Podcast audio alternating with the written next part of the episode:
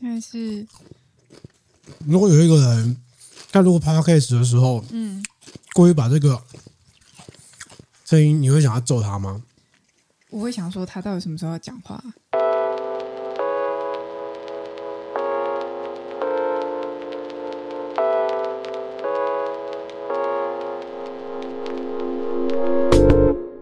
和你一起分享最美好的品饮时光，这里是喝吧葡萄酒。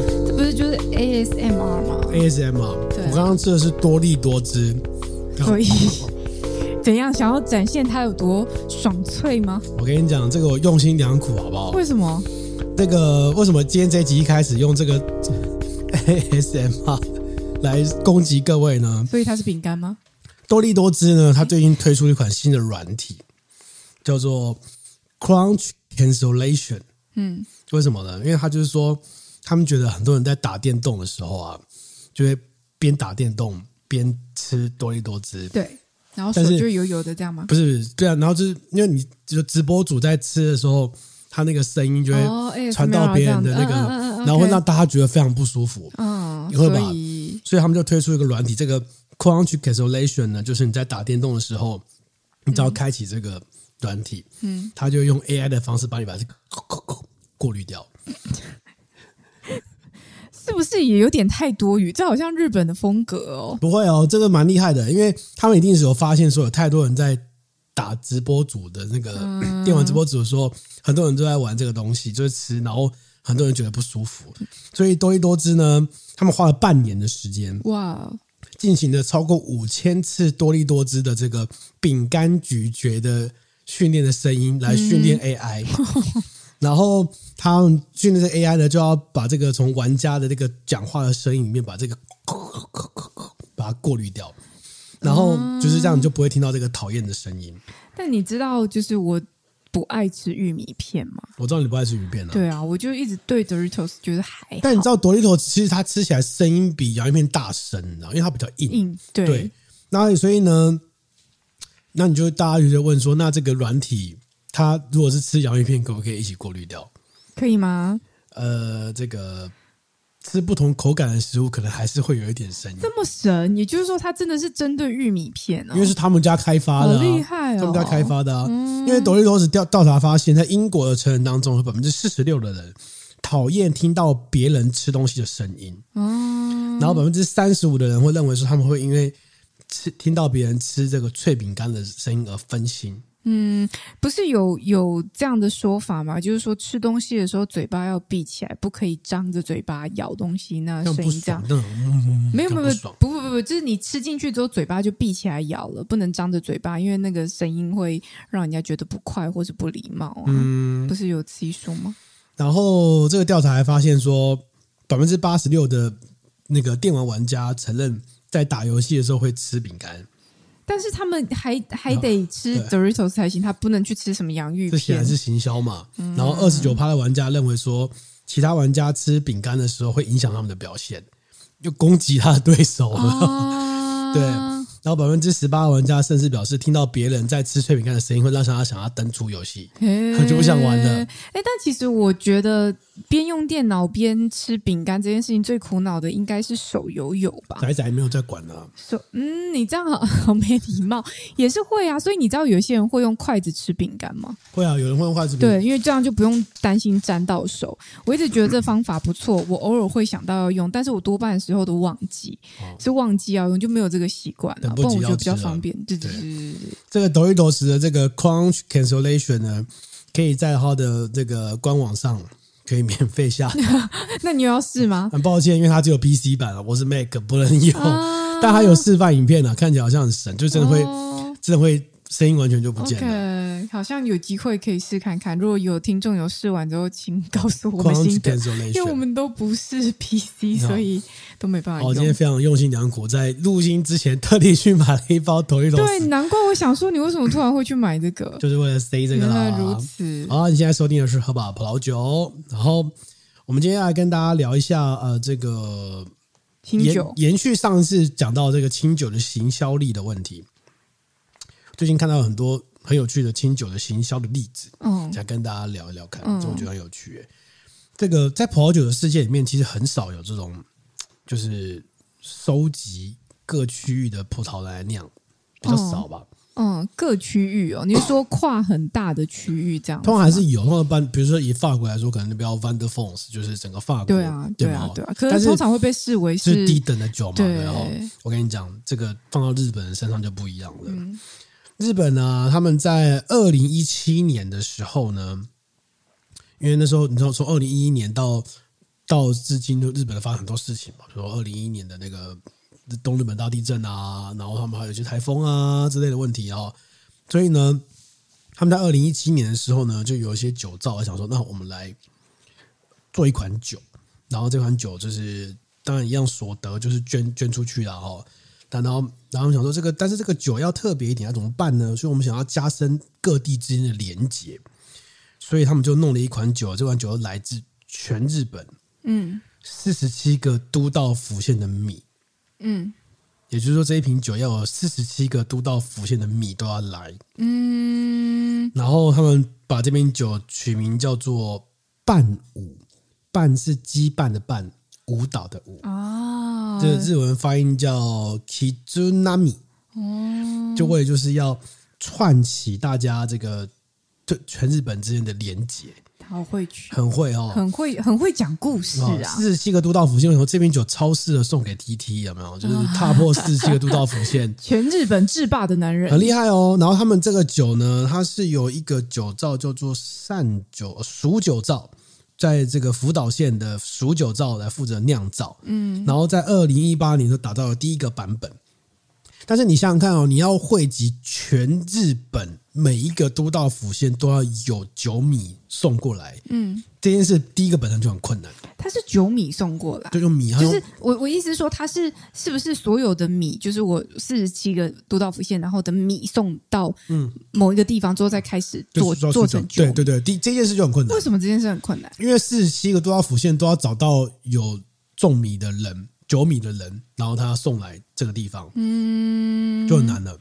然后再来就是，呃，但是他们后来找到了这个信用金信用金库，但是他们的日本的金融机构有两百四十九家信用金库赞助，嗯，赞助赞助这个计划，就是把这些米找来。嗯、那再来就是找来之后呢，那难度更高了、啊，因为你看以清酒来说啊，哈，因为清酒的酿造非常重视它的新白。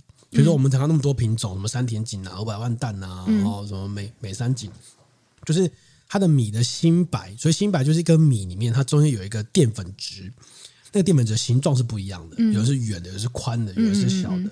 那对日本人来说，那个新白要越小越好，但不能没有。嗯，原因是因为那个米里面的那个新白呢，它会决定你那个曲菌附着的状况。简单来说，就是说你中间如果有个新白有淀粉集中的话呢，那个曲菌会为了想要吃到，它就会钻到里面去。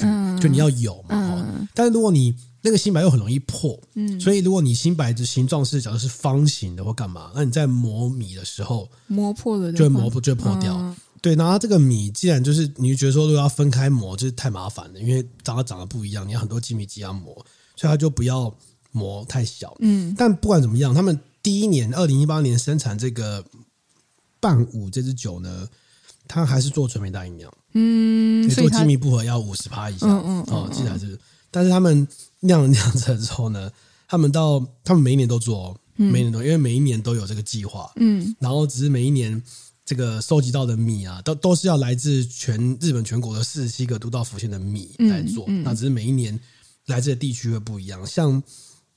二零二零年之后，他们收集的是一百六十四个地区，嗯，好，所以是是蛮多的米这样子，然后五五五千公斤的米，然后去做成五千公斤的五千公升的纯米大吟酿，然后虽然每一年都会不一样，然后到二零一一年的时候，这个计划已经发展到有两百一十一个地区，参加人越来越多，哦，然后他们今年就稍微改稍微改版一下，就是他们做三款不同风味的纯米大吟酿。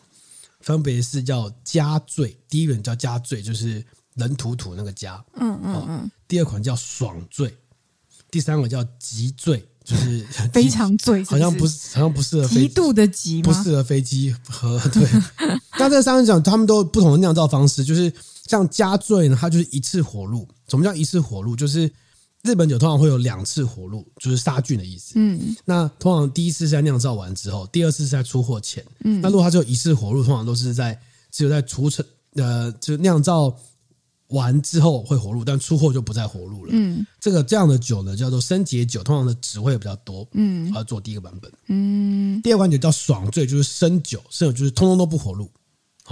哦。通通都是非常的那那个野野生的感觉。通常生酒，如果你喝到很新鲜，它会带有一点芭乐的味道。哦，什么不？不是那种芭乐，是那种比较接近呃，比较接近熟芭乐那种芭乐心的味道。对，比较比较不一样。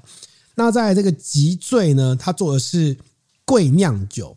贵酿酒，那你贵酿酒是很有趣哦。那是什么？跟贵腐酒有关系吗？没有关系，但是风味上可能有有一点点像。这个贵酿酒可有趣哦。贵酿酒那个，我第一次学习到清酒的时候，认到这个酒，哇，好酷炫哦！这个酒它来自于日本最早的历史书的记载。嗯，这个历史书叫做《古事记》。嗯，古古呃古老的古。然后事情的事，嗯。记是记记录的记，嗯，这本书是在西元八世纪左右的书，这么久，就是最日本最早的历史书，很久。然后他记载了一个故事，就是有一个人叫做须佐之男，一个日本人，然后。然后这个反正就是有个大致上就这样，有个村庄啦，有漂亮的女生，然后他们当地出现那个蛇，那个蛇叫做八岐大蛇，有八很有名很有名哎，日本神话打电动都会出现啊。那个八神庵就是那个没有，如果打格斗天王也是，他也是八岐大蛇啊，对哦，对哦。然后就是就是有八只头，所以它是日本神话，嗯，他就有八只头的大蛇要来娶妻。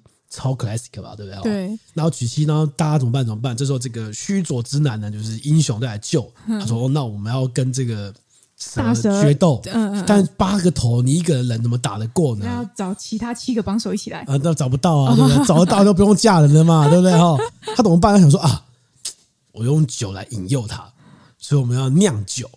那亏他想得出，什么酿酒？哈。那酿酒呢？先把它灌醉再说。但那个酿酒它有八个头，而且那个它有八个头啊。嗯，所以呢，在怎样八个头口感都不一样，是不是？八个喜好你一定要弄很很好喝的酒啊，然后怎么办哈？于是他就想出说，那我就用一般酿酒就是这样酿。你知道以前古人就是那种技术不完全，也不知道什么叫酵母菌，就酿酒就是酒精浓度很低啊，然后就不是很好喝这样子，会容易坏掉。他想说，那不然这样子，我们用酒来酿酒。以酒酿酒，嗯，一般都是加水、加酵母、加什么原物料。那你要加那个水，把它替换变成酒。哦，然后它变成酒之后呢，你就再拿那个酒再去酿一次。啊，这这是一个蒸馏的概念。没有没有，蒸馏是蒸馏是要加热嘛？对，它不是，它就是这个变成酒之后呢，酿酒。那我在酿再酿新新批酒的时候，在新一批酒的时候，你要加水的时候，就把它加酒，我不加水，变加烈。不是，也不是，也不是，就一直加，那会变怎样啊？就是浓度越来越高啊，酒精浓度越来越高啊。好，然后于是他就酿了八叠了八次。嗯，这个酒呢就叫做八盐折之酒。嗯，盐折呢就是指的是酿酒，盐是那个很咸的那个盐，嗯，泽是挫折的折，盐泽就是在日本的古语就是酿酒的意思。那八就是进行了好几道的酿酒程序，他种了八次。就这个这个这个酒叫八言折之酒，然后他就给大蛇。于是根据这个古书记载了，这个须佐之男就弄了这个八言折之酒，弄了八缸，嗯，然后放在不同的那个洞、那个墙的洞前面，嗯，然后蛇就说那个八岐大就要来娶妻啦，嗯，然后他就哦酒香怎么那么重？我跑去哇，这样好像很好喝哎，这个每一个头那个就钻进那个洞里面去喝那个酒，嗯，然后钻进去就把头砍掉，啊，然后就一个砍掉，一个砍掉，砍掉，砍掉，砍掉，然后就赢了。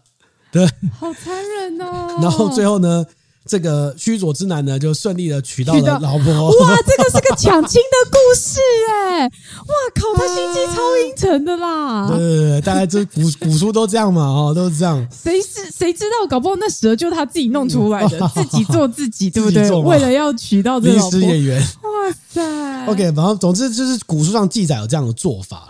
嗯，那后来到一九七三年的时候，日本国立酿造研究所就是日本官方设立的研究单位呢，用现代的技术重现了这个古书记这个制法，嗯，就是贵酿酒。哦，所以它就是一个繁复的手法做出来的，但现代的酒精浓度也偏高嘛。啊，没有没有，但是现代的做法比较不一样，因为现在现在的做法，您知道说怎么样让它发酵到十六趴，已经不需要像以前这样一叠一叠一叠一叠把它叠到十六趴。所以现在的做法比较像是说，因为一般的日本酒通常就会分在四天里面分三次去加入它的这个挂米跟挂曲，你可以把它想象成说，它在酿造的过程当中跟葡萄不一样。葡萄是一次发酵到位嘛？嗯，但日本酒是分三次加入，四天内分三次加入原物料，让他们慢慢的增加它的浓度。嗯，好，它只有在最后一次的时候用酒来代替水。哦，那这算是一个就是致敬的形式吗？也不是，就是就是一个风格了。嗯，所以这样的贵酿酒，它的甜度是比较甜的。哦，然后颜色也比较深，因为它最后加的是酒，不是水。嗯、对，贵酿酒，如果有兴趣，大家可以上网去买。这样子，这常见吗？诶、欸，是买得到的，买得到的。上面会标吗？会标，会标，会标。他说他做贵酿酒，说巴不得你知道，哦、他确实会稍微贵一点，因为它成本比较高。嗯，对，但是喝的人不多，因为它确实是比较特殊的酒种类型，这样子，嗯、对，很有趣。所以那个伴舞呢？他做了这个三款酒，然后每一年都有这样的模式，然后还找一些书法家啦来写嘛，写这个酒标。哦，一定要，想要团结日本人这样子。哎，这个酒不贵哦，这酒我查了一下，它的官网牌大概四千多到七千多日币。但问题是进到台湾来就会变贵，台湾应该不会进啊，不会进。为什么？就是因为这个酒的量也不多，是不是？但我觉得日本人很有趣啊，就是你可以想想看，你刚你像以法国来说，如果我收集了全法国的葡萄来。来酿酒，嗯、然后最后就哦，Van der Fons 那没人在喝，不不怎么样，对不对？嗯、但日本说，我们集结全日本的力量，四十七个都道府县的米放在这里，然后我们做出一个伴五。日本精神这样，对啊。但我觉得，我觉得会会两部分。第一个部分当然是日本人很会讲故事，他们的行销包装都是有故事。嗯、你给他呃给这件事情赋予一些意义来说，那大家就会买单。那第二个部分是，其实是不是也回到我们在讲到说，其实清酒它对于产地的连结。比较淡，比较远的关系，对啊，就是像我们如果以葡萄酒的角角度来理解嘛，就是毕竟我们比较熟的是葡萄酒，以葡萄酒角度来理解的话，就会知道说哦，我们怎么样就是去品尝那个杯中的风土的味道嘛，嗯、就是它它这块园这个地块它的气候，然后它做什么事情。可是清酒的逻辑相对。比较不是这样子，相对来说，我的理解。但你有发现说，虽然他们做成纯米大吟酿风格，但是他们做的加醉、爽醉跟极醉，其实你可以看他做生酒、做一次火入、做贵酿酒，嗯，都是做比较复杂的叠加方式，而不是要做那种纯净感。可是他做纯米大吟酿，哎，对，那只是磨，他只是磨到那个程度，但是他的风格是做成比较复杂的。但是一般理解纯米大吟酿不是就是要走纯净感的风格吗？不一定，不一定，不一定，不一定。对，你可以知道，因为他其实。你如果酒米都来自这么多地方的话，你根本没有办法控管做出很纯净的版本。是啊，那就干脆就不要走那个路子。那我比较好奇，不知道当地日本人平常当地在喝的时候，他们到底是偏好纯净的清酒，还是是也是会有复杂口感的？他们也觉得是复杂口感的啊？真的吗？因为纯米大吟酿只有海外才会喜欢。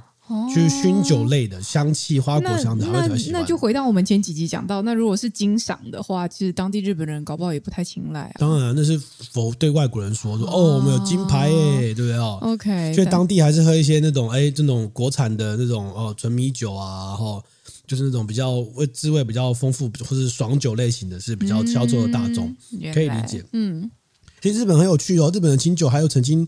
还有曾经发生过，就是因为日本清有很多程序，比如你要自取、你要发酵、你要酿造干嘛？他们曾经玩过那种明星队，你知道吗？就是我们找几个明星队酒庄来，今天自取是 A 明星队来这个酒庄负责自取，你取制完之后交给下一个厉害的酒造来负责中间那一段，然后再下个酒造，它在不同地方，这就大队接力啊！对啊，就明星队，而且就是厉害的酒造，比如这个酒造超擅长自取，那你来自取。你制完曲之后，你要你这个负责发酵的，那交给 B 酒造擅长发酵来负责处理。其实它也是一个庞大的生产线诶。哎、欸，很不错。你在在法国或是在葡萄酒世界面就没有人这样玩。对，不会。你不会想说，哎、欸，我来负责采，法国就会说葡萄你种啊，我负责酿。但不会说，哎、欸，第一个我来破皮啊，对不对？我来压榨，那我们来做发酵啊，怕下一个人给乳酸发酵。那同城培养给另外一个人，同城培养不会这样做。那会不会效益上面也不太好啊？这样子，日本这样做一定也没效益的啊，因为它那个它那个东西的流通并不是在同一个县里面哦，它是在不同的地方的酒造。哇！可是你有时候我们追求那个新鲜的的果味啊、口感啊，你就是当下，例如说立刻就要榨汁，然后立刻就要去。嗯、但但是清酒可以这样挪挪到很远不同的县市，然后继续再进行。搞不好他们日本的物流很厉害，哦，冷链技术很强之类的，搞不好很厉害哦，对不对？嗯 OK，反正我觉得他们蛮会想这种各种花招。我觉得蛮厉害的，我觉得真的很佩服。就是那个行销被他一讲，就哇哇塞，太厉害，好想喝。嗯，对真的。所以日本的这个行销力跟他们的文化传播还是很强嘛。然后另外要讲一个，上一集留了一个话头，就讲到踏祭啊，是踏祭呢。因为我最近在做功课的时候，我去翻他们的官网，那我那时候说他在官网上讲的那句让我觉得很有 feel 的话嘛，嗯嗯嗯嗯，然后。呃，我就查一下，就发现他们哎有一些新产品，然后这个新产品呢，对不起，最近感冒，对，好可怜哦。哦，这个新产品呢，就是你点开之后呢，我发现他们竟然对这个产品的生产的历程，嗯，跟心路历程跟挣扎，他们解释的一清二楚。嗯，然后我就忍不住要跟大家分享一下，我觉得这个太屌了。他们基本上已经是一个自媒体在做，就是人家都不用问他，他就自己告诉你，巴拉巴拉一大堆过程。你上去看他的文字，你会觉得他那个文字的魅力呢，你会被他感动到，是因为他写的很诚恳，嗯，一点都不官话。因为通常在放在官网上，通常就会有一些哦，我们是用最好的米、最好的水，然后为了就是给这种东西，对，不是。我先知道，有两款酒，第一款酒叫做。獭祭叫美醉，就是很很美丽的美醉。哦，美醉这款酒呢是什么类型呢？它是一款低酒精的清酒。低哦，低酒精，因为一般清酒大概就十五十六趴。哦，然后这款酒我记得好像拉到了几趴？我看一下哦，可能是二十。所以我想拉到了很低啊，反正就是我记得好像是十二还多少，十二趴左右。嗯，那。因为那个清酒呢，通常你在发酵的时候，你必须要，或者这个平衡是比较困难的，因为你必须要酵母，然后发酵到这个温度，才有这样的酒体之类的。那如果你发酵没有到这个程度的话，你可能香气就没有办法这么好。嗯，那他们那种怎么讨论的呢？他说：“哎，主要是一开始他们酿酒师的提议，就说：哎，那如果我们有没有可能做一款比较低酒精的清酒，但是又保留獭祭的香气，有没有办法这样做呢？好，年轻酿酒师的想法。”那你可以知道，因为现在全世界的流行就是酒精度越低嘛，叫无酒精啊之类的嘛。那清酒就十五十六趴，对很多人来说可能太重了。哦，所以他们就是一群酿酒师、酗酒造的酿酒师在喝的时候，突然想到说，如果我们可以做个低酒精，那因为你看嘛，那个高酒精浓度大家都晚上喝啊，啊，如果中午要喝就是太重了。那如果做一款那种低酒精的，是不是中午大家也可以喝？就比较简单的感觉吗？就是是不是也比较好搭？对啊。所以他们开始在挑战，然后再在这个，我现在描述都是他就是官网上写的东写的东西哦。嗯，他说要酿到低酒精的清酒呢，其实不是很容易，因为你看啊，比如说你要降低酒精，最快速的方法是什么？加水啊，就是嗯，对哦。其实其实酒清酒是会兑水的哦，加水啊，但加水之后呢，你会稀释它的香气，哎，酒体会变淡，嗯，对，对不对？那这样就没有意义了嘛，对不对？所以我要做出的版本是。有出色的香气，但是它又要低酒精哦。这款酒是十一趴，十一趴。然后他就说呢，他们在研究做那个二割三分的时候呢，他们发现说，呃，本来目标的酒精浓度是十六，但后来只发到十五，原因就是因为那个米曲的那个发酵状况不如他们的预期，嗯所以只发到十五趴。但是发到十五趴呢，想说那那当时低酒精含量的原因是因为酵母工工作不利。哦，没有办法好好发挥的作用。那他们就想说，那既然工作不利，原本要设定十六变成十五，那我是不是可以利用它这个工作不利的方式，让它变得更低？嗯嗯。哦，他们就哎有这想法，然后他们就开始调整，说，哎，我们去实验，说在我们刚刚不是提到说，在酿造的部分，他们是分四天加三次吗？嗯。然后这三次里面，它分别控制那个水的加的量，来控制酵母的工作方式，然后再控制它的温度，然后最后达到了这个。十一 percent 的獭祭叫美醉版本，嗯、对。然后很有趣的是，他他们在描述这个过程当中，是来自于年轻酿酒师的一个闲聊所诞生出来的东西。然后在这个酒里面，他就按下去就看到说，这个这一支酒负责那个发想的那个人，是谁这样？对他，他叫长尾祥平，有他照片的，有他一九九零年而已生日，哦、非常年轻。嗯、然后他上面写说，呃，他在连学生时期就开始学习清酒酿造。然后他说他以前喜欢喝酒，但我希望更喜欢酿酒。嗯、哦，很会讲，对不对？哦，很会讲，所以他就是做了一个低酒精度的版本。这是第一个美醉。嗯、第二款酒呢更厉害，第二款踏迹的酒叫做踏迹未来与农家同行。那名字这么长哦？为什么呢？哦，踏迹是一个酗酒药，是一个非常有前瞻性的酒造。他们当时就是跟那个气作，就是他们气作山田井的那个农家，嗯，然后每一年会比赛，嗯、说，哎，今年的第一名是哪一支？对，然后用那个第一名的农家的酒呢来酿酒，对，哦，然后就是就是很会很会包装，然后当然也也对农夫来说是比较好，因为我保证气作，不除了第一名之外，其他我都会买。所以大家就很放心的去跟种山田井这样子哈，嗯、但是呢，即便是这样子，还是会有百分之五到百分之十，他们叫等外米，就是规格不符。嗯，那规格不符就不能收购了，对不对？哈、嗯，然后他就会就是只能卖，就是乱卖啊，什么之类的哈。嗯嗯、那须佐造就发现这个问题，他说：“哎，那这个五到十趴等外米，就是酒造还是。”对农家来说也是一个损失嘛，嗯，有点可惜。那这个等外米要怎么处理呢？他就说：“哎，当时你跟我契作，他上面写说，这个处理等外米是我们无法逃避的课题，嗯，非常有责任啊，哈。那他怎么做呢？那好，那不然这样讲好了。为什么叫等外米呢？是因为它的大小参差不齐，嗯，然后再来就是我们刚刚提到的新白，嗯，它产生新白的那个几率哦比较低，哦，形状也不对。那他们想说，那如果有像甚至有些米是没有新白的。完全没新白，好，那他想说，那如果没有新白的话，那我们就用这些等外米来酿一支酒，你觉得怎么样？看看会变怎样？看看变怎样？好，于是他们就好，那我们就拿等外米来酿酒。嗯，那那等外米酿酒呢？他们想说，那我们就设定精米不合是八八超低的吧？八八超低，为什么呢？因为他们觉得说，反正都没有新白了，对，我就给它磨爆，我就磨到极致。对，因为有新白磨到太里面它会裂开嘛。对，那我既然没有新白，我就磨。但是不能磨到太低，因为磨到六趴以上就太小，你会跟米糠会漏出去，嗯、就等于没东西了。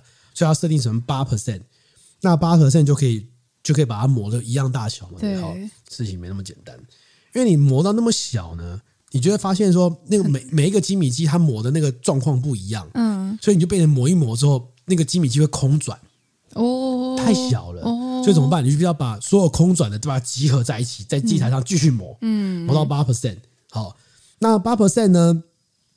这个八 percent 其实真的非常低。然后八 percent 之后呢，然后他想说，那里面我刚刚说新白跟它的曲有关，你有新白曲才钻进去嘛。嗯。所以你没有新白，你怎么自取？所以自取难度就会提高。怎么让它成功的附着？然后所以他们就会花了一些功夫去研究这样子，然后做出来第一个版本，他们花了十天。十天听起来好像怎么觉得蛮快的？其实蛮久，比比一般的情况多十天哦。通常比一，他们是说比一般的精米多了二点五倍的时间。嗯嗯，因为你要把它集中在一起，再继续磨是非常非常麻烦的这样子哦。OK，他们说后来说磨到了跟跟盐很像哦，就小小颗，就是跟粗盐很像。好，然后好开始磨完之后呢，开始酿酒，然后酿酒之后，他们就哎后来成功出来打造一款酒，叫做踏迹，叫做。他们叫做等与农家同行，与农家同行嘛，刚刚有说对。对，但他们一开始的时候，因为毕竟是一个实验作品，而且他看来就是都是不符合规格的山田锦嘛，对，所以他们就讲说，那我们就卖便宜一点，嗯，哦，卖便宜一点，所以他们就卖多少呢？我就好像卖几千日币而已，嗯，卖很便宜，卖很便宜。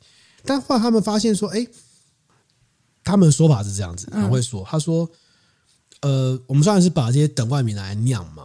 但是这一根米呢，都是每一个米都是农家耗费，对，耗费大量心力跟精力去辛苦培育的米。谁是盘中餐，粒粒皆辛苦，就是这样啊。对，所以都是辛苦的米，所以他觉得不应该被被辜负。所以，对，然后所以价格就要抬高吗？没有，所以所以他们一开始提出这款米的时候呢，哈，呃，这个本来是大家注意到，都不是说他们花了这个功夫去利用农家的这种。等万米，嗯，我就是注意到说，哦，他一推出一款超便宜的金米步合只有八的米这样子，哦，得八的酒，所以后来他们隔年在推出的时候呢，这一款酒的定价就超过一万日币啊，涨价了，涨价了就被批评嘛，嗯，酗酒造的那个会长这个樱井博志，他在官网上就这样写。对，他说什么？他说，呃，他可以理解为什么会为什么大家会推为什么会推出一款价格超过一般消费者可以承受范围的商品会被大家批评。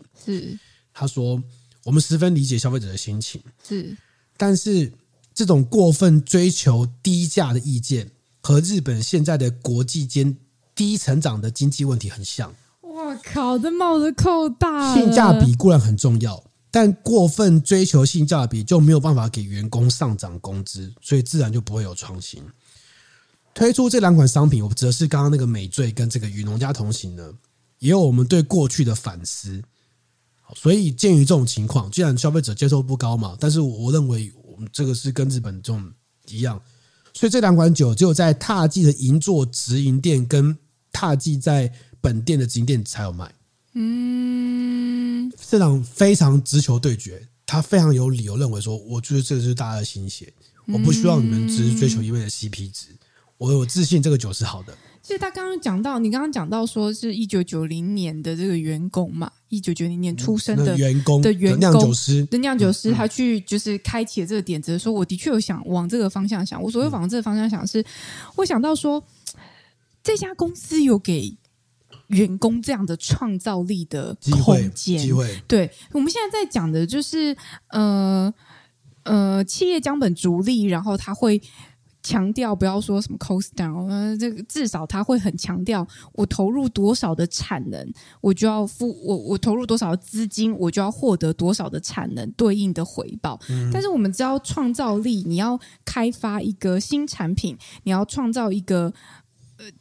前无古人后无后无来者的一个跨时代的一些新的思维跟思路，这件事情是需要空间的，嗯，而且前面会有很多试错的的的可能。他搞不好这个东西一想想十年，搞不好啦，或者是可能一群人就整天都在那边发呆没事就乱想这样子。他一定是透过很多的摸索跟探索跟无处呃，就是无数的失败，然后呃丢进去。水里面都没有任何回应的这些钱之后，才有可能出现这样的产品。那讲远了，那我们拉回这个这个踏迹，就是酗酒造他们的这个做法，就是这是一个小小的样貌，但你可以由此可以窥见说，哦，他们有给酿酒师这样的空间，让他有机会去把他的东西付诸实行，因为他前面一定会面临很多的呃挫折或失败的产品，这样，那那些都是他的成本啊，所以自然而然他。把这个价格拉高，但如果他有回馈到他的员工或他整体公司的这个营运上面的话，就觉得、嗯、听起来好像蛮不错的。嗯，不过你有去看到酗酒造的历史，你就知道他这个老板为什么会这样做。因为当时这个酒造本来快倒了，嗯，我知道。然后他们就是因为被当时的杜氏把持嘛，那 让那个老板觉得说，哎。为什么啊？你这个杜氏讲难听一点，你就冬季才在酿酒而已，那你的经验也没有比别人多多少啊？哦，然后那边给我那边拿翘，然后杜氏也不爽，就带带人整个整整批带走。好，那我说既然准备带走，好，那我就自己摸索，我就自己科学化，我自己列列入到现在这样的状况。所以你可以理解说，去酒造的他的走到现在的状况，他其实比较不相信传统，所以他更鼓励去做创新。当然也是因为他够大。对，当然，因为他也有资，因为他们有很多有趣的故事啊，比如说他们那一年发生水灾的时候，很多酒就是泡在水里面。嗯，但他们虽然状况是 OK 的，但他们觉得泡水里面就不能给客人喝。嗯，然后于是这个新闻出出来之后，科长岛根做的那个画家看到了，嗯，他觉得怎么很可惜，那我们来合作啊，我们就推出一个科长岛根做的特别版，獭祭特别版，嗯，然后卖超便宜的，一下都卖完了。就帮你画一个酒标，嗯，对对对哦，所以你可以说他们其实是一个非常勇于创新的的的日本酒造，是，然后也比较就是真的比较会说故事啦，真的很会行销。我推对我推荐大家去看一下酗酒造的官网，是繁体中文哦。哦，我先看的都是繁体中文，然后他们在繁体，我刚刚聊的这些东西都是来自于他官网上讲这些酒的内容，嗯，写的非常诚恳。我只能说，哎，我看了就说哇，他这个感觉。很像是一个呃，很懂日文又很懂中文的人写出来的东西，因为他写的就是那种带有日文的那种一点的含蓄跟热情，然后又很流畅，不像是翻译的文章，非常的用心。搞不好也是 GPT 帮忙，应该不是，因为 GPT，我我讲真的，GPT 写出来写不出这种感觉。OK，GPT 会结尾是说，呃，总的来说，他会给你个结尾，所以所以你可以理解，文字是可以打动人的，非常非常非常用心哦，可以给很恐怖。去去酒造其实后面还做很多东西啊，譬如说他们还把这个呃酿那个米米糠，就是酿酒完或者剩下的米糠拿去做那个味醂。啊，或者是说做干酒，踏迹的干酒就是很容易买爆，然后不然就把酒粕拿去酿烧酎，然后他们最屌的一个做法是，你去做烧酎的时候所产生的那个酒粕，他拿它再次发酵，所以他就跟一个大学合作，把这些酒渣跟废水进行乙醇发酵，再把这个乙醇拿去做消毒酒精，并用于发电。哦、完全是物尽其用到一个不行，非常物尽其用，太厉害了吧？非常物尽其用，所以你就说哦，你再回头看到说他推一款就叫做“踏迹未来与农家同行”，你就会觉得说，哎。他带有一点点这种社会责任。我买这个酒好像是资助这个农家，而且与农家同行，这名字取得多好啊！你在今，你刚开始前面讲的时候，我想说与农家同行是什么鬼？哦，你讲完理由就哇，与农家同行，真的我支持他们。对啊，顿时那个酒都不止只有酒，那个酒言外之意有包含着很多农家的心血啊等等。没错，然后价格也就可以加上很高，很厉害耶，很厉害。你应该要出那些行销的书，就是如何跟踏迹学行销。其实，在踏迹，踏迹在日本或者有些消费者其实很不喜欢他们，是因为觉得说哦工业化，嗯，然后就是少那种职人的精神，古法的那一种传承感。但这纯粹这纯粹是个误解，就有兴趣你可以去 YouTube 上搜寻一下去酒造在酿造酒的一些过程。他们虽然是有些温控的干嘛，但他们这种传统那种撒曲啊，都还是用还是，古法。哇，你今天是怎样踏迹代言人来？不是因为那时候在，不，不是因为那时候考唎酒师的时候。那个酿酿造的过程当中，其实很难知道到底长怎样，因为因为因为清酒酿过程比葡萄酒复杂很多，嗯嗯嗯，所以就是上网搜寻很多，就是有那种很古的，就是那种完全日文、全日文，然后都没有字幕，然后不知道为什么大家拍那个，你知道吗？就是非常非常古的日本酿造方式。然后你再去看踏迹，就说哦哦，我就知道他们厉害在哪里，因为那个很古的做法就全手工，连什么洗米、精米都超手工，但踏迹你就觉得说，哎，相当科学。哦，然后该手工该手工，该科学科学。我说哦，所以你看，他一些最近在美国开酒厂哦，他们要生产这美国版的踏迹哦。这个如果你没有到量化到一个程度，你没办法做的。是啊，而且你还要打打入西方市场这样子。对啊，蛮厉害。他们都打入 Hopson，Hopson 说他们家的酒最适合配他们家的酒。对啊，就是很多的明星光环加持这样子。对啊。OK OK，好，这边今天分享的，那我们来，那我要你要分享什么？我要分享我最近在干嘛？你在干嘛？好好，没有，我现在在。大家都好奇在干嘛？没有，没有在干嘛？没有，我最近在看那个我很喜欢的一个 BL 的故事，叫《天官赐福》。好，然后天官赐福，先先前聊过这个，对，我们先前聊过这个。然后为什么最近又开始在看呢？因为这个故事我已经看小说看完了，但是因为它最近动画的第二季上映了。第二季上映之后，它是一个 B，它是一个 BL 剧，对 BL 就是所谓的 boys love 这样子，就是男男恋的故事。我们上一集聊到天官赐福的时候，还有同志社群来留言说，很高兴我们分享这个主题。但是，但是我理解 BL 不是女性在看的吗？所以原来男男同志有在看吗？其实我不太知道。OK，对，然后我觉得蛮有趣，因为这个作者叫做墨香铜臭。嗯，然后他是从那个中国大陆的晋江文学城，就是一个很大论坛的的里面出来的，对对对，出来的这样子。然后他有很多，他呃，他有其他更有名的作品，例如说有一个剧，有一个中国的中国大陆的陆剧叫做《陈情令》，我不知道你有没有听过？没听过。这部蛮红的，虽然我没有看过，哦、但《陈情令》就是改编自他的另外一篇作品，叫做《魔道祖师》这样子。那好，那不管，反正就是他。好，蛮多问，没没关系，反正你就放空吧。我也只是讲简单分享一下，说我最近在看这个。好，那因为我看了这个《天官赐福》之后，我非常喜欢这个作品，所以我尝试，我尝试着要去看这个作者的其他作品，就刚刚讲的那个、嗯、呃，魔道祖师。都是 BL 吗？对他，他都是 BL。然后我看了一下，我发现我没有办法入坑、欸，哎，为什么？不够腐？不是。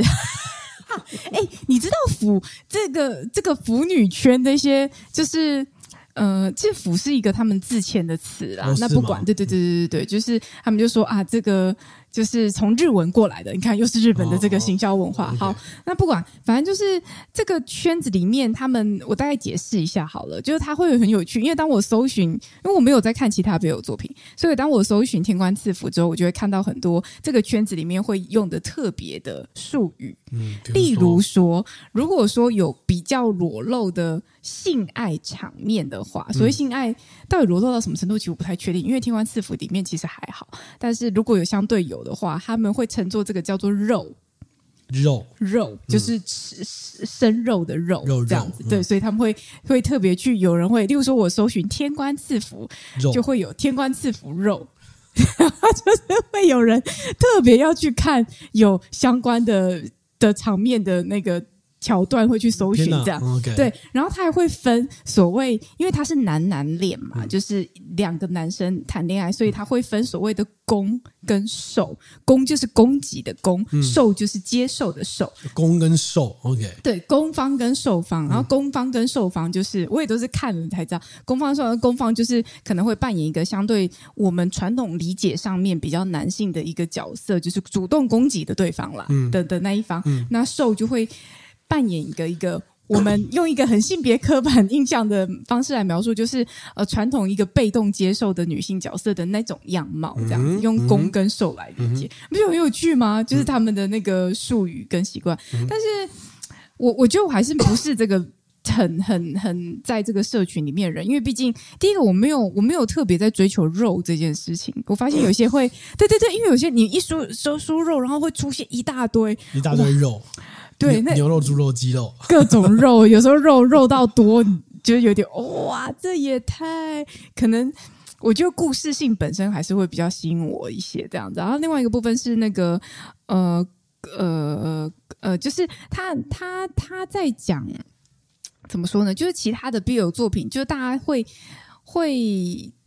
着重在某一个部分是在男男恋这件事情嘛，嗯、但对我来说，男男恋当然是里面的一个卖点，因为很有趣。那通常如果他被影像化之后，他会特别被画成一个呃很俊美的角色，然后那个对，通常都这样。有两个胡渣大叔男男恋，你看大家有呢，我不知道，也许又有胡渣大叔的，但俊美的角色，你知道那样的呃俊美的脸也特别受。呃，女性族群的欢迎嘛，就至少大家看觉得漂亮这样子，这是一个部分。然后另外一个部分是我还是会回到，我觉得讲故事这件事情本身很重要。就是我刚刚讲了，我喜欢看这个《天官赐福》这一这一部这一部小说。嗯、然后呃，墨香铜臭就是他的作者，他其实本身有讲到说，他最喜欢的作家之一就是金庸。哦，对，所以你会看到它其实里面在描述的有一些文具上面，其实跟金庸很像。OK，对，但像归像。当然不及我们心中的这个金庸大师的地位啦。嗯、那我觉得金庸很多他的强项不止在于人物塑造，它包含他还有里面有很深的文化底蕴，嗯、他引用的东西，嗯、然后他的场景的描述其实是很强。因为我觉得，我觉得小写小说其实场景描述是很难的一件事情。哦，那他会描述的很好。那你说《天官赐福》有到这个境界吗？当然是没有。但我一直很喜欢这个文本的原因，是因为我觉得他讲了一个。很出色的故事，它不是文笔最好的，但是他讲的这个故事特别特别打动我。然后，即便我已经看完这个故事，到现在第二季的动画播出，我要把那个故事再搬回来，再重新看一遍。当然，在看第二遍、第三遍，您对刚开始的那个呃故事的脉动的走向，你已经有个大概，你已经记得了，所以那个冲击是相对少一些。因为毕竟故事本身架构没有到真的那么复杂，但他在讲一个故事，是一个人。呃，永远不放弃初心的故事。哦，其实他讲的是这件事情，就是这个这个故事当中的主角，他是一个倒叙法的方式。就是这个故事当中的主角，他一开始他的世界的架构已经是一个呃，他是一个神仙，但是他是一个不太风采的神仙。他可能过去有一些事情，那透过了他在。查人间查案的过程有一点福尔摩斯感，在人间查案的过程当中，你层层推进，然后跟他过去的某些事情相关，然后最后才发现说，哦，原来他过去曾经非常非常风光，然后过去又曾经跌到谷底，然后这样的一个人，他怎么样在爬到人生最顶峰，又跌到人生最谷底之后，他还能够再回来，保持一个不忘初心的样子。而那个样子是他经过了各种风霜历练之后，他还可以找回他原本的本心。我觉得这个故事的呃精彩跟有趣是在这边。嗯、所以这样讲完，有没有想看？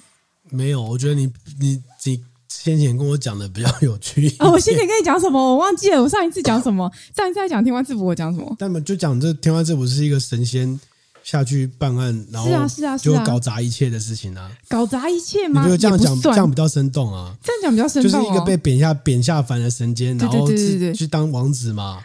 不是，他原本就是王子，然后他贬就被贬下凡之后，然后去下凡去处理一些事情，然后结果。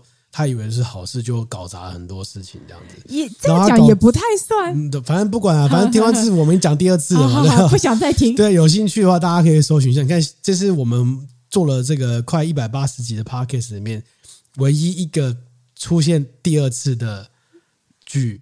哦，推荐剧对啊，我们从来没有讲过第二次。可见我真的很喜欢，真的蛮喜欢。但我只有讲一点点而已啦。我今天没有要讲很多。然后现在他连出广播剧都开始在听呢，对啊。对，我还付费去听他广播剧。对啊，你看，天哪！哎，我我是顺便跟大家讲一下，我发现中国大陆他们真的很厉害哎，就是你不得不说，这个中国这个几亿的人口市场能够撑起这样的规模，他们会去追配音老师哎，嗯、就是说啊，这个是某某老师配音的，然后老师这个配音真的很强，什么什么干嘛？他们追配音员就像哦。你看，我们会说是配音员，他们说配音老师嘛，嗯、他们去追这些配音老师，就像我们去追演员一样。OK，然后会去强调他的配音的人是谁。然后我觉得，哇，这个这一定要有这样的市场才能撑起这样的规模。然后他们去做一个广播剧，你看我听这样，他第一届广播剧算换算起来十几二十几台币才一百八十块。嗯，然后。他他的那个广播剧的内容之丰富，他还要有一个导演去导这整部戏，嗯、然后他的后置整个真整个音场做起来都是很完整的，我觉得说哇，真的是。蛮厉害的，嗯，这剧本听起来应该蛮屌的啊！说这么多版本都是不同的演绎嘛，广播剧也有啊，动画也有。对，应该说他，你看在中国这样子，就是打压男男恋的的，你知道他们为了要符合中国市场的那个状况，所以后来又出了什么新版的小说，然后就把一些，例如说亲吻的画面要改掉，嗯，亲吻就不行了，干嘛？把其中一个人换成女的，这件事就结束了啊。那可能大家就不想看了吧？因为大家可能就想看男男，这是一个部分。然后他为了要。就是我我没有记错的话，这个作者他还就是曾经因为什么被控告说什么出版儿童色情刊物嘛，嗯、还是什么什么什么，反正就出版色情刊物之类的，被抓去管哎、欸。欸、对啊，就是在在中国大陆这样子管控言论、管控出版的国家底下，其实这样子的作品本来就很难堂而皇之的去改编成各种，不管你说要变成是呃影视化或者是动画化等等，本来就很困难。嗯、那它一定要累积到一个声量大到说，其他的厂商觉得，哎。我来做这有搞头，即便这有一点点危险，我们来微调一下，嗯、但我还是想做。Okay, 所以它的扩散力是蛮强的。OK，好啦好啦，不讲了不讲了，就这样哈啊！如果大家想听《天官赐福》，你回去搜寻一下，应该也看得到。好，那我们来练一下留言。好的，然后我们来练一下，这这个是西兰篇，还在余波荡漾中吗？哦，好。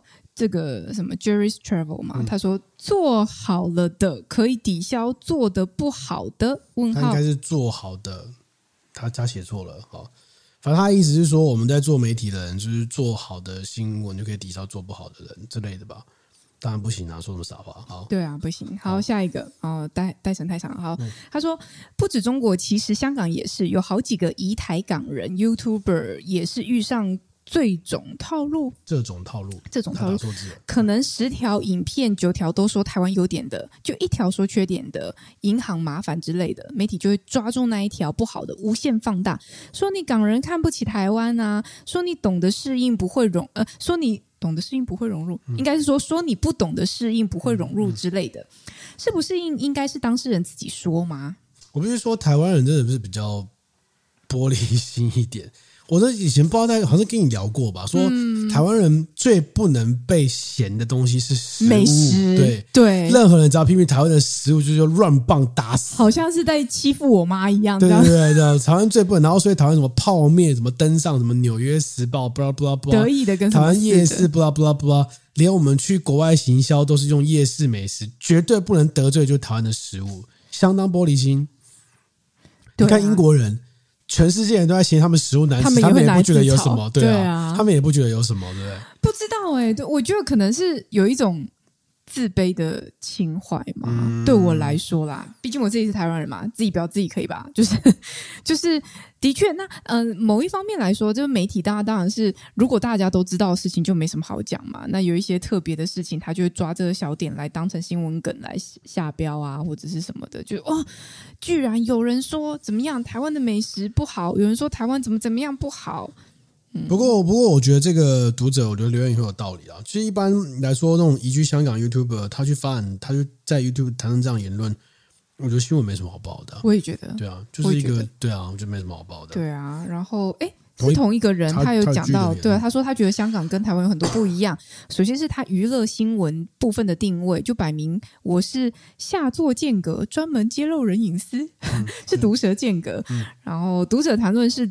是至少也有我是八婆的自觉，就是香港，他讲是香港，他讲是香港，而台湾现在很多是煽情，都把立场包装到道德高地，毁谤别人、诽谤别人，还装清高的样子，跟着风向的读者都自以为是道德判官，都是读者想看，但两边风格真的不一样。就我觉得他讲蛮蛮有蛮有道理，蛮准的。因为我们以前在苹果日报的时候，我们有什么木瓜侠啊什么之类的，嗯、或是旁白哥啊。嗯都是走这种尖酸刻薄、cos 路线，就是偏香港 style。对，但台湾的娱乐新闻确实有很多，就是有一种很奇怪的道德高低，说哦，他们牵手了，哦，他们不讲，他们在一起不讲，就是会带很多这种这种东西，其实是蛮蛮蛮。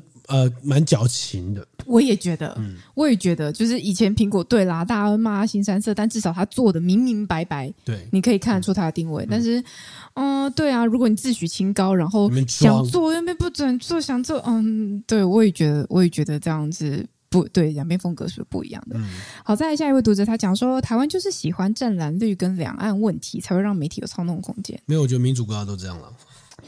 嗯，美国也常常在战这个问题、啊呃、对对，啊、但是台湾的政治环境的复杂，会让这个这个议题的激化跟对立更明显。嗯、然后我们必须说，我们一直在讲嘛，讯息的传播，什么样的讯息最容易传播呢？嗯，就是负面负面讯息，嗯、容易引起各种情绪，尤其是负面情绪的讯息，其实是传播速度是最快最广。然后最容易引起反应，所以这个是不是不不只是大众媒体，自媒体也是一样。嗯、你去脸书贴文，你知道很多小编他们是刻意操弄你的情绪。哦，最近我看到有些人在讨论，就是有些小编他们在他们喜欢附附一些 comment，就是在酸啊干嘛？但有些那个小编真的是太过没知识了，就是他酸的那种就是。你根本就不懂，那酸屁啊，这种感觉。没有，那就回到公司的管控啊。因为小编出去，你他是一个自媒体，但是他出去就代表你公司品牌。那如果说你对于小编的这个言论内容也没有去做一个控管的话，那出去大家不是只有丢小编的脸，其实就是丢这个公司品牌的脸，就是说啊，你的水准就到这里而已。所以大家谨言慎行啦，嗯、我觉得。好，再来有一最后一个读者，他说：“台湾怎么是一个言论自由的国家？”问号。西兰新闻事件已经是发酵成大事。情，但是看看台湾新闻，没有一台报道此事件。问号，所以台湾的媒体是被政治财团控制者，如何是言论自由？问号，问号，问号，问号。我觉得他这把两件事放在一起谈，我可以分开来谈。第一件事是锡兰的事情，为什么没有台湾媒体报道？彩同业嘛，对同业嘛，就是大家之间讲讲了。那有没有值得报道？我觉得可以值得讨论，因为你如果我们一开始认定说锡兰他在。那个 YouTube 上批评说天气热像狗屎一样啊什么之类的不值得报道，那后续的问题好像也不值得报道啊。对，但是因为大家会认知说，那前面你觉得不值得报道，你都报道了，后续你又不值得，后续你就突然觉得你不值得报道，真的不报道了，那你是不是双标？呃，这个很像是我就我观察到，说像联合新闻网啊，哦，过去是完全不写任何网红的新闻，他们最近开始写了，为什么呢？因为九妹，好，因为九妹。大麻的事情呢？但大麻事情，九妹九妹大麻的事情是联合新闻网应该是第一次写九妹这个人哦。哦，但是大麻事情其实是一个社会新闻啊。是我懂啊，对，但是我觉得这个很有趣，就是九妹其实先前有很多新闻，像其他媒体都会写，但是联合新闻完全不写，当做没这个人，知道吗？嗯，OK，然后再来是第二个问题说。呃，你觉得台湾媒体被财团跟政治把持着？什么叫做新闻自由？这个最近在 Trip 的 Chip 的言论有一些讨论。又又你说他讲那个，他会上范姐的节目说他讲话被围剿嘛？然后又又被围剿。这个这个我转述一个我听到就是瓜吉的谈法，我觉得谈很有道理。他是说，呃，被却被攻击最大的批评是说，没有，你看你现在可以活得好好的，可以自由讲话，谁跟你讲是哪里哪里来吵架的问题？是。但是我觉得有个角度是。现在的在网上的讨论确实很喜欢一上来就先扣你帽子，对，一上来就说说你是记者，记你的记，或是你说你是绿布林或哥布林，一开始先跟你挑一个标签，绿区，绿区。那如果你是绿区的话，那我们就没什么好谈的，就是对。对对对对对对对，一上来就先扣你这个帽子。我觉得这一件事情是让讨论空间非常没有空间的原因，嗯，因为你已经先把人家贴标签了，嗯，你不在乎事实，事实讨论什么都不重要了，嗯，那就没什么好谈的啊。哦，我觉得近几年这个情况非常的加剧。其实我觉得大部分的人都会是这样，只是现在大家更明目张胆的去贴人家标签了。嗯，有时候我不知道为什么大家很容易透过你的描述的内容去揣测你是。你的政党倾向对，跟你的立场，但我根本没有讲这件事情。我讲一个很有趣的案例，我不要讲我投给谁好了。某年的台北市长选举，因为我过去一直是台北市民嘛。某年的台北市长选举呢，其实我是投给 A 候选人的。但我在投给 A 候选人之前，那时候选战打得正热，然后双方厮杀。呃，我在我的脸书讲了一篇内容，那个内容。看起来是在检讨 A 候选人，嗯，就是在讲 A 候选人，因为我的确对于这件事情，我觉得不解，我觉得这个好像做法不应该是这样或什么之类，但事实上我是要投 A 的，嗯，然后我的脸书引来了一些人的呃回应，嗯，但大家的回应多半都是，难道你要投 B 吗？嗯。